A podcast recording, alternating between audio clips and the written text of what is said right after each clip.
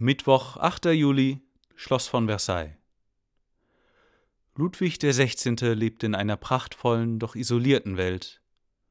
Paris ist groß, urban, laut, schmutzig, bedrohlich, in allem das Gegenteil der königlichen Residenz. Sechs Stunden Fußmarsch, zwei oder drei Stunden mit der Kutsche, sind es vom Hof zur Metropole. Dazwischen der Wald Bois de Boulogne, wo sich Huren und Räuberbanden herumtreiben. Ein recht wirksamer Schutz gegen Demonstranten, die sich in Paris zusammenrotten könnten, aber auch eine Sperre, die vieles von dem, was sich in der Stadt ereignet, viel zu spät zum Hof dringen lässt.